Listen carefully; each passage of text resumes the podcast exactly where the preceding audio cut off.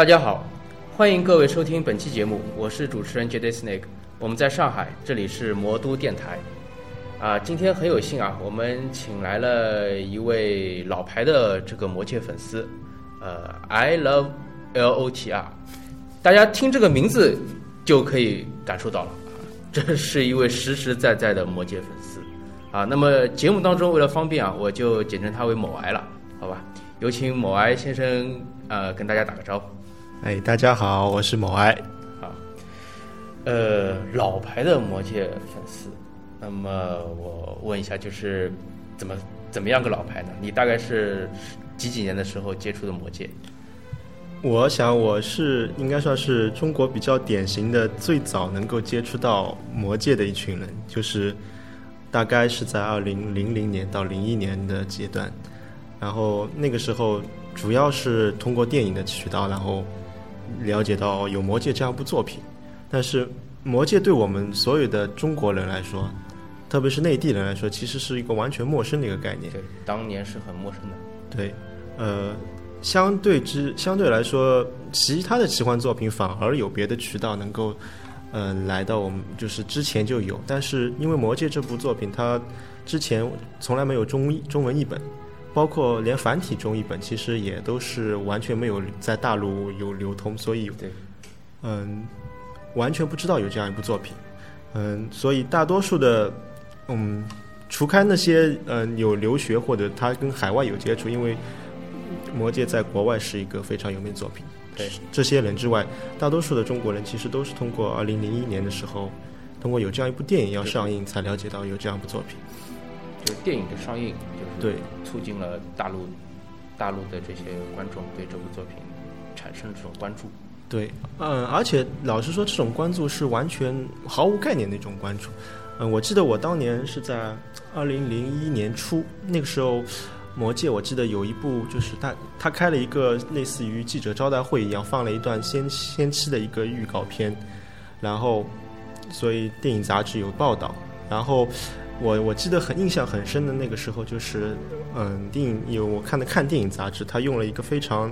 让我非常吃惊的一个片幅，一个一段开开头来介绍，他就说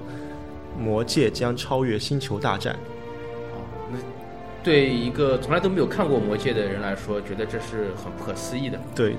呃，就是噱头有点过了这种感觉。对，而且我觉得，要么就是这部电影真的非常非常的。有内容，要么就是这个说这句话的人真的疯了，收了太多好处费了。对，因为，嗯，在《魔戒》之前，就是《星球大战》，它作为娱乐电影来说，它是一个皇冠，就是完全没有人说我要去挑战《星球大战》这样的一个这样一个话，他们是不敢说出来的。对，就是很多人可能会尝试，但是真正的会让影评人就是做出这样一种预测或者做出这样一种评价的，是基本上是没有的。对的。而且，嗯，可以看出，就是他，嗯，他是一个影评人，说我我他自己也说，我说出这句话来说，可能你们大多数人是无法接受的，但是我必须要说，这部电影是会超越《星球大战》的。但我给我的感觉就是，他非常的让我期待，但是我完全不知道他在说什么，就是包括他在。这个片这个内容里边介绍的中土，那个时候他甚至连中土是，他都没有翻译正确，他就说是地地心世界，所以，嗯，其实就是他本人，他作为就是他他也不是并不是很了解这个电影到底是讲述了一个怎样的一个世界观，对。一个怎样的故事，但是他仅仅是通过一段可能是像预告片一样的这样一个先行片，对，然后就。做出了这个大胆的一个这样的预测，对。然后，嗯，然后就是一直在期待这部电影，然后一直在试图去了解。但是当时，嗯，中国的环境是网络是非常不发达的，嗯，大多数人是最比较好条件好一点的，可以有那些小小的那个五十六 K 的网络，但是大多数人了解电影渠道还是通过电影杂志。所以每一星期，大家都就是我，比如说我是会通过电影杂志能够了解《魔戒》又有一点什么动态，《魔戒》有点什么动态，一直一直到上映。上映你是去影院看的吗？没有，那个时候我必须说，我所有的三部电影第一次看全是通过盗版碟，然后也非常有意思的一点是，嗯、那个时候甚至我到买买到这张碟之前，我都不知道《魔戒》它到底是是要讲述一个什么东西，所以当我第一张碟买到以后，其实这张碟的内容根本不是《魔戒》，来，但是我看我直到看了半小时，我才发现这部电影不是《魔戒》的电影。是那个《海格力斯传》是吗？对，对，看样子是这段就这段黑历史不是 仅仅一个人有。对，所以从这里面就可以看出，当时的很多人是完全不知道魔戒魔戒在讲述什么的。但是，但但是当两个大约大约又过了两个星期之后，魔戒真的就是真正的跌到了以后，哦，我至今是非常印象深刻的，就是我第一次开打开在在我学校的嗯电脑上打开这部电影的时候，我那个时候的那种震撼是无法形容的，就是嗯。它是那个时候还是偷拍的一个电影，就是啊电影、枪版对枪版，但是大约嗯，我在我在我们的图书馆里坐了三小时，看完之后，我就是就是一种惊讶的，就是说不出话来，就是那种感觉，就像当初有人第一次看到《星球大战》，然后说啊，我这辈子从来没有知道这样一种东西会存在，然后我就觉得。我也进入了我我们现在也进入这样一个最好的时代，因为我们现在接触到了这部作品是我们以前从来没有看到过的。嗯，那么你当时看完之后，其实如果说枪版的话，那它的画面质量是很粗糙的，对呃，可能是就是声音的音源也是不理想。对，呃，但仅仅就是通过这样一个粗糙的画面，一个粗糙的音源，就是对这个剧情应该是可以大致的了解到。对，那个时候，嗯，它有一点好的就是它它的字幕是跟着电影院的字幕，所以它的字幕是正确字幕还相对比较靠谱。对，所以这个是个非常有利的一方面，因为如因为就是它的字幕正确，所以我们大致可以了解到它到底在讲什么。那你当时看完觉得他那那位影评人说的对吗？他到底可不可以算是一我个超越星战的？我我可以说，我看完电影之后做的第一件事就跑到网易论坛上发了一个帖，说《魔戒》是我这辈子看过的最伟大的电影。这个时候是我，我就是在一小时之内就到网络上就发了这样一个帖，所以说就可想而知那个时候我的激动的情绪。那么这部作品啊，是就是看完，其实就是第一部吧。对呃，《The Fellowship of the Ring》。对呃，就感觉到就是被深深的震撼住。对，而且怎么说呢？嗯，人一生中当中都会有一一个时段对，或者说一生当中都会出出现一样东西，让你一辈子就是非常非常的感觉上是一种似曾相识，就是结缘的东西。我觉得我以前人生当中没有这样东西，但是。嗯，看了《魔戒》之后，我突然觉得我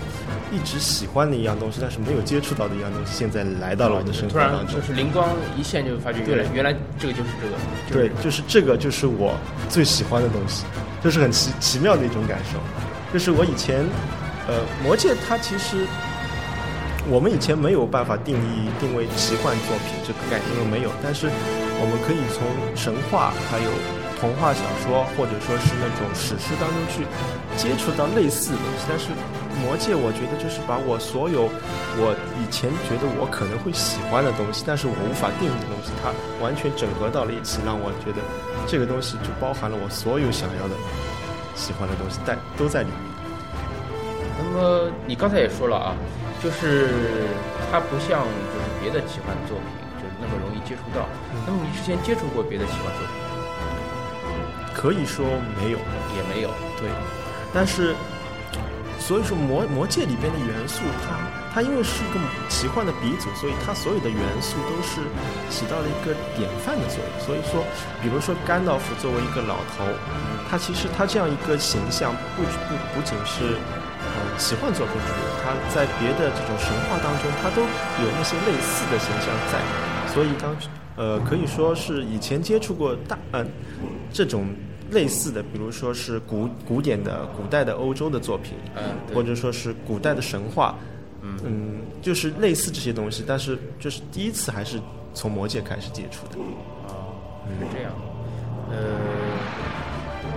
那么就是这样一部作品，呃，你看完了第一部之后，那么肯定要看第二部、第三部。对，啊然后后后续的故事是怎样的？我我觉得就是，嗯，其实作为嗯看电影来说，呃，是一个非常好的一个进入魔界的一个渠道。因为为什么？因为电影是一个非常嗯，就是全面化的，它从影影像、从音音乐上都可以让你完全投入进去。所以，特别是你如果完全没有接触过魔界这个故事的话，从电影这个去嗯这个方式去了解，它是非常有意思的。我觉得它第一部为什么能够深深吸引住，就是因为他所有的故事都没有讲完，然后，特别是如果你完全没有了解过这个故事的话，你看到一半的时候，你发现甘道夫死了，甘道夫死了，就是大家如果你没有看过原著，是肯定以为甘道夫死了，然后博罗米尔也死了，对，然后两个霍比特人他们要去魔都，这看来是一个完全没有任何希望成功的一一个一个就是一个目标，那所有人都分散了，这个时候你就被一种嗯，你很很能够跟跟上他们这个整个的整个队伍的这种情绪，因为如果你所有的故事都了解，你就会知道他们肯定成功了。啊，对，呃，甘道夫后来也活过来了，嗯、所有的人他们都好好的。但是如果没有读过书，你什么都不知道的话，他电影最后在一个，嗯，你很喜很着急，很就是很跟着他们这个情绪，很着急的这个状态，他破浪而止的时候，你就是所有的所有的就是，你就被吊住了。感就是感觉哎呀，意犹未尽，对还想知道后面的感觉，感后面的故事到底是怎么样一个发展？对，啊、而且这种后你要知道这样的情绪，呃，我说对中国观众来说是非常困难，因为那个时候《魔戒》刚刚上映完，我们甚至连原著都没有。对，呃，原著是在大概《魔戒》结束后大概两个月之后才有的。对对，那个意林他们等于像是赶工一样赶出来的嘛。对，他是赶工，但还是晚了，就是没有在十二月的时候就出版，嗯所以当时，嗯、当时一下子就完全吊住，因为从来没有接触过一个作品，说是我我我放到一半就结束了，而且我甚至不知道它会有续集，呃，就是他，他结束了，我我我就觉得意犹未尽，所以就就被吊住了。那后来呢？嗯呃，后来其实啊、那个时候是，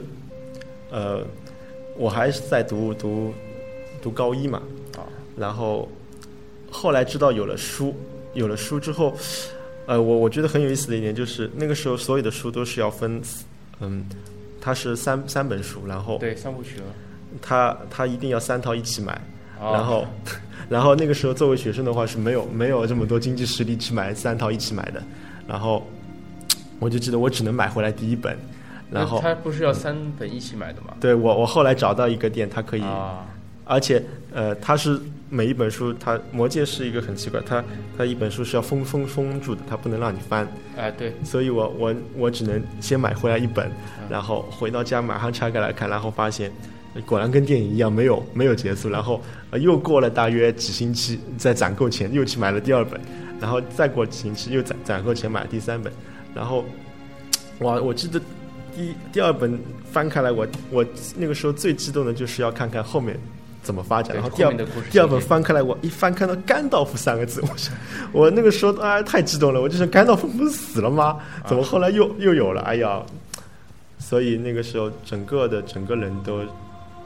我我可以说整个高中的时光，我都是跟魔戒没有就是没有断开过。但是其实译林的这一版翻译的是不理想的，对吧？它它有很多的译名是前后就是不一样的，然后包括一些文字上面的一些表达也是也其实也是有待斟酌的。对，呃，那个时候，但是我们没有通过没有别的方法去接触到就是在别的这么样一个。残酷的环境下面，你还是 坚持不懈的把这套书给读完了。对对对，而且我还呃动员了我们班级里面很多人来读，但是怎么说呢？嗯、魔戒》这部作品它它有一个很大的特点，就是它很能把一一堆人区分开来。有些人看了以后，嗯他没有很大的兴趣，但是有些人看了以后，他就非常的有兴趣，这是我觉得非常有有意思的一点。嗯，因为你有一有一句话就说，嗯，世界上从此以后只分分为两种人，一种是看过《魔戒》的人，还有一种是没还没看的《魔戒。准备看，对准备即将看看《魔戒》的人，对，所以因为《魔戒》这部作品，你刚才说到了和其他奇幻作品不同的地方，就是它是一个非常的古典、非常诗意的一个作品。对它的嗯这个描写的手法都是这种。对，它很古典，它完全没有融入一点现代人的思维或者现代人去现代人考虑问题的一种方式。它整个的故事，它包括它整个所有整个书里边人物的这种说话的方式、思维的方式，它都是一种非常的那种嗯史诗化的，它是古典的，它是非常纯纯的一种东，西如。果说是看原版的话，就更加明显了。它里面的一些这种人物的语言的话，可能用的也是一些古英语，对对吧？一一些词汇不是不是现代的这种词汇，用的是一些这种古昂格鲁萨克逊语的里面的词汇。对甚至就是有他就托老他自己发明创造的那些那些就是呃 Cinderin 啊，还有那个呃矮人语那个矮人语是叫什么？，矮人语就是矮人语，然后嗯。啊，卡萨杜，矮人语是对卡萨杜，然后，嗯，《魔戒》这部作品，它就是很多人会觉得它像小孩写给小孩看的东西。对一些像是儿童作品、儿童文学，对对对，就是那个时候很有意思的一点，就是《魔戒》被归类，它并不归到严肃作品里边去，因为很多人看了电影，他会觉得这个东西只不过是骗小孩的。呃，呃，他把它归到跟《哈利波特》一一类的，就是那个时候小朋友都在看《哈利波特》，然后《魔戒》也被归到那里边去，就是他们觉得，呃，有好人有坏人，然后呃，坏人。就是真真正的坏人，好人就是真正的好人，这样的一部作品，他们对他们来说，在现实生活中，他们没有没有形成一种共鸣，但是奇怪的就是有些人他会对这样的作品形成一种共鸣，有些人会对这样的作品没有一种共鸣，所以我觉得这就把嗯两种人区分开来了。所以后来，包括在嗯接触网上接触中，我有意思的是认认识到大很多人，他们喜欢魔戒的人，他们所有的这种世界观都很类似。对，他们不会说，诶，我喜欢魔戒，但是他跟我是一个完全不一样的人。这是对，就是粉丝与粉丝之间产生共鸣了。对，粉丝与粉丝之间的这种共鸣联系，比别的作品联系起联系起来那对人之间，嗯，相对之下，魔戒联系起来的一对人，他们之间的这种共鸣，这种相同感是非常接相相同步似的。率很高。对，这是很有意思的一点。是，那么我就问一下，就是既然后面肯定就是三部曲都看完了，包括书，包括电影，呃，都看了之后，就是，呃，你最喜欢当中哪个人物，或者是哪段故事？我最喜欢的，这要分电影和原著要分开来说，可以，可以。因为，因为，嗯，电影它虽然是非常先说电影，虽然是电影是非常出色，但是电影跟原著它仍然是有一些的，它从风格上还是有一点点不一样的。哎，有一些区别。对，原著它的节奏非常的缓慢，非常的让你可以慢慢的放下心来，在一个下雨的天边上有个火炉，可以慢慢的、慢慢的看。但是电影它是一个三小时的东西，让你很很很完全全身心的投入进去。我先说电影吧，电影中我觉得我最喜欢的角色还是第一部里边的甘道夫。第一部里的甘道夫，对，这是非常强调的一点，啊一定是第一部里的甘道夫。呃为什么呢？因为他是一个，嗯，他那个时候他是一个老者，他是一个非常有智慧，但是他并不是一个高高在上的一个一个领军，他是有自己的脾气，然后他也，嗯，他有自己的喜怒哀乐，但是那个时候就是，呃，所有的整个队伍就觉得离了甘道夫是不行的，因为。嗯，甘道夫是他有时候很幽默，他有时候，嗯、很会自己的脾气，然后他他就是一个非常传统的一个，嗯嗯，古典故事的老者的形象，让你感觉非常的就是和蔼，让你感觉非常他有他在就非常有安全感。所以我觉得这个甘道夫是让我嗯非常喜欢的。那么后两部的甘道夫就不行了吗？对，因为呃，为什么这样说呢？因为甘道夫自从第二部变变成白衣以后，他的地位就不一样了。他从一个朋友的身份变成了一个领导者的啊，身份。领导者，对，嗯，他本来是作为弗罗多的和所有人的朋友，他是一个你可以跟他去沟通的人，但是第二、第三部之后，我不是说不喜欢这个甘道夫，只不过他跟第一部的那个时候的戴着戴着尖帽子的甘道夫已经是感觉好像是被重新格式化过了一样。对，他是他虽然也叫甘道夫，他虽然他虽然也是嗯、同样一个人，但是他其实是很多的他的位置不一样了。而且第一部为什么喜欢甘道夫，就是因为他在嗯，我可以说整个电影第一部的电影，嗯，前半段的节奏，人家有很多人都反应是非常缓慢的。对，他从一开始要要要说霞尔，要说大家去开，要到灵谷去开会，但是他整个的和第二第二第一部的，就是把所有的观众情绪吊起来的一瞬间，就是甘道夫死了，啊，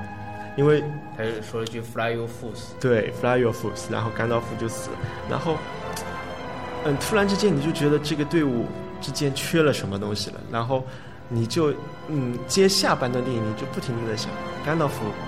都不在了，他们还还怎么办呢？他们该怎么办呢深？深的哀伤在这里对。他们还有什么希望呢？就是就是这个时候，你就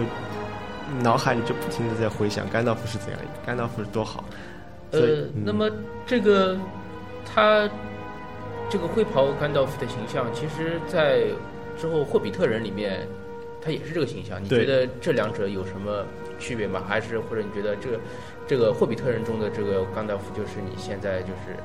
就是原先你深深喜欢的那个甘道夫的形象？对，我觉得呃，霍比特人让我别的不说，就是霍比特人让我想再去看的一点，就是因为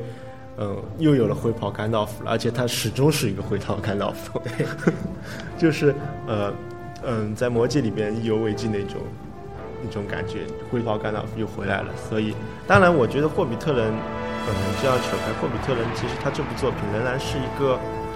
魔戒的衍生，他他如果去离开了魔戒，单独存在的话，他会缺少了自己很多的那种魅力。对但是，嗯，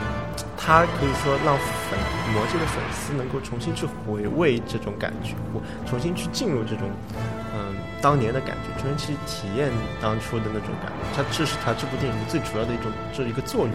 就是《霍比特人》它本身它呃也是部很成功的电影，对，但是它和别的这种呃奇幻片或者史原先看过三部曲的这些电影观众、这些粉丝，他可以在这个《霍比特人》当中找到更深的一种共鸣。对，这是这是非最最可以说是最重要的。《霍比特人》这部电影被拍出来是为了让粉丝看。嗯，好，那么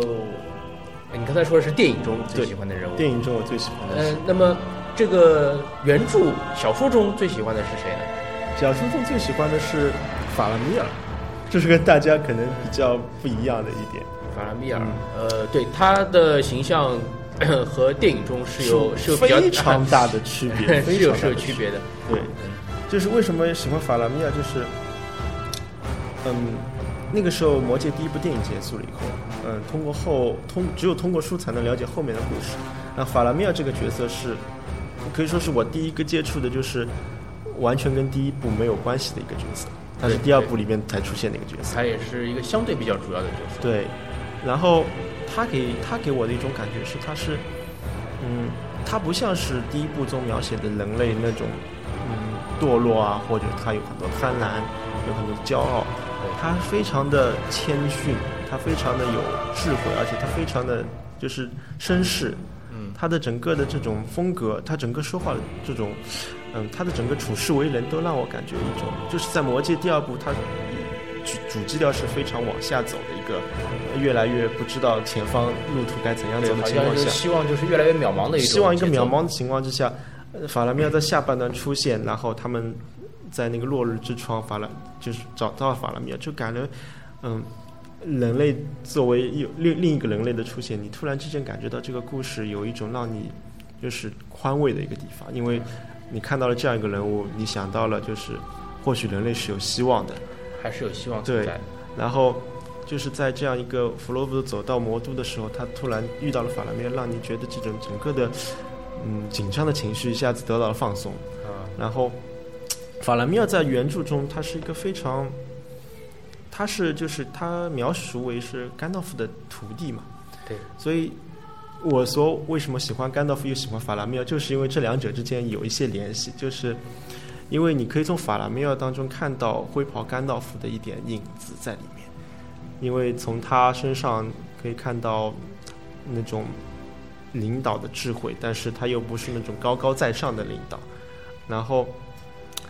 法拉米尔，我记得他说过一句非常好的一句话，这在原著中没有，这在电影中没有被。放进去是非常可惜的。他就说是，我不喜欢刀剑的锋利，我也不喜欢战士的荣耀，我只喜欢他们所捍卫的东西，就是白城，他的智慧，他的美丽，他的他的回忆。所以我我希望看到的是白城的智慧，白城的这些东西能够重新被重新被唤醒起来。然后就是我，如果魔戒掉在地上，我绝对不会再看多看都不会多看他一眼。这是他的一种信念。对。然后，电影当中没有把这段东西放进去，但是电影当中把这句话，他他作为他写成了一首歌，然后放在波罗密欧死的时候，波罗密欧死，然后他中了三箭，那个时候有一段背景音乐响起来，其实是一个女生独唱，她独唱的歌词就是法拉米尔这一段，就是法拉米尔的这段，就是我我不喜欢战士的荣耀，我也不喜欢宝剑的锋利，我只喜欢他们所生死捍卫的东西。对，呃，原著中我对法米尔这个人的形象也是比较深刻的。呃，之所以深刻，是有这么一段场景，我不知道你记不记得那个，呃，就是他其实也拿过了佛度的，他好像是看到了还是拿过了，应该是，应该是看到了。对他知道，对他突然一下子，他没有没有点穿，但是他已经知道了。对他，他好像是就是。就是也有一种感觉，就是如果说我拥有了这个魔戒的话，我就可以怎么样怎么样怎么样怎么样怎么样怎么样。嗯。然后他突然一下子就克服。对，他是他他他他自己就克服掉了。他他就是觉得，嗯，就是觉得我现在为之奋斗的东西，我不需要依靠魔戒来到。对。对我我可能通过自己的努力或者怎么样，我就可以达到了。而魔戒对我来说其实是没有没有什么用。对。他就自己把把这个他是他他是所有的作品当中可以说是啊，除了那个邦巴迪尔那个不算，他是唯一的抵诱抵抵御住魔戒诱惑的人。对，这个就是其实电影中有一段是阿拉贡，